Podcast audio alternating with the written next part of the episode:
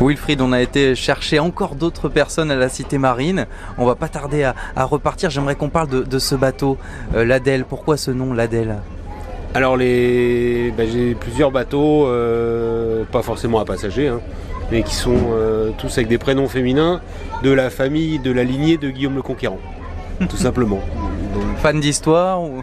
Ouais, moi j'aime beaucoup l'histoire et puis euh, bah, d'ailleurs c'est ce que c'est un peu notre, notre métier euh, là dans la dans la rade parce qu'on parle beaucoup d'histoire, pas que mais quand même beaucoup d'histoire.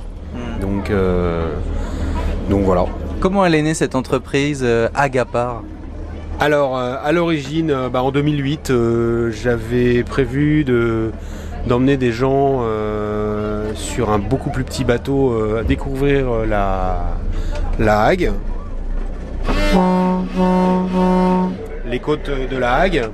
Et puis, euh, bah, j'ai travaillé, je travaillais déjà pour la personne qui était avant moi euh, à faire la visite de la rade. Et il, a quitté la région et m'a proposé donc de faire, euh, de reprendre si je le souhaitais. Donc, c'est ce qui s'est passé, le hasard en fait. Bonjour à tous. On écoute. Bienvenue à bord d'Adèle pour cette visite de la Grande Rade de Cherbourg où la météo est plutôt clémente, du beau temps, la mer est plate. On a des vents de, sud-sud-ouest, hein, ce qui aplanit euh, la mer. On appelle ça les vents de terre ici.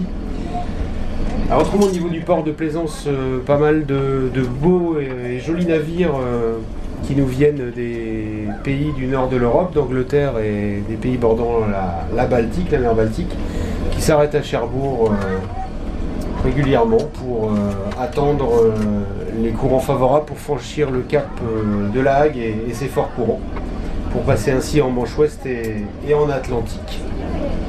Le temps est idéal aujourd'hui pour partir en mer? Ah là aujourd'hui c'est parfait.